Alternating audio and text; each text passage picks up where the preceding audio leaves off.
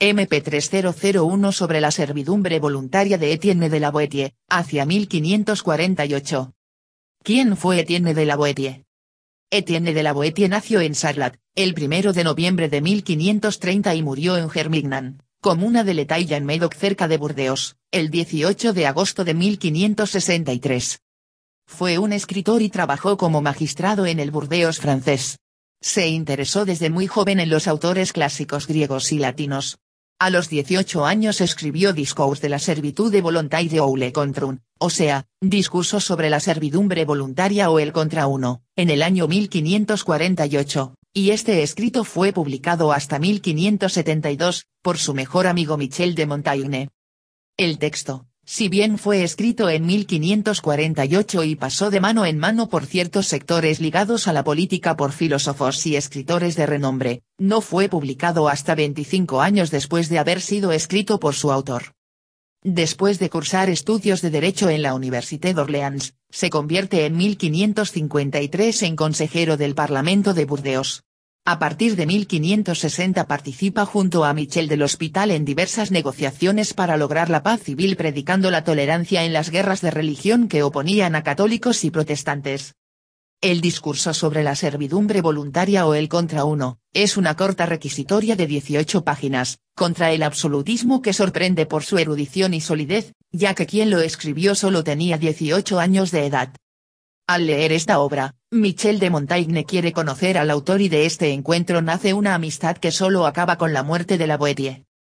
El texto de la Boetie plantea la cuestión de la legitimidad de cualquier autoridad sobre un pueblo, y analiza las razones de la sumisión, relación dominación-servidumbre. De esta manera el discurso prefigura la teoría del contrato social e invita al lector a una minuciosa vigilancia siempre con la libertad como punto de mira. Los numerosos ejemplos sacados de la antigüedad que como era costumbre en la época, aparecen en el texto, le permiten criticar, bajo una apariencia de erudición, la situación política de su tiempo. Si bien, la Boetie, fue un servidor del orden público, es considerado por muchos como un precursor intelectual del anarquismo. Etienne murió por la peste en Germignan el 18 de agosto de 1563 a los 33 años. ¿Y, qué es el anarquismo? El anarquismo es una filosofía política y social que llama a la oposición y abolición del Estado entendido como gobierno y, por extensión, de toda autoridad, jerarquía o control social que se imponga al individuo, por considerarlas indeseables, innecesarias y nocivas. Sébastien Faure, filósofo anarquista francés, dijo, cualquiera que niegue la autoridad y luche contra ella es un anarquista.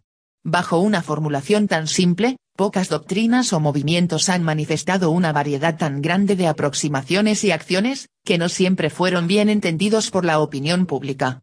Históricamente hablando, el anarquismo se centra en general en los individuos y en la crítica de su relación con la sociedad. Su objetivo es el cambio social hacia una futura sociedad, en palabras de Pierre-Joseph Proudhon, sin amo ni soberano.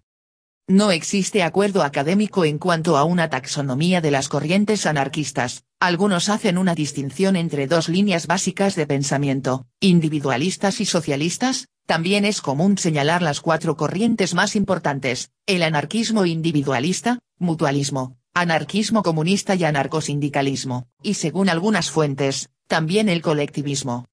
Fuentes, Wikipedia.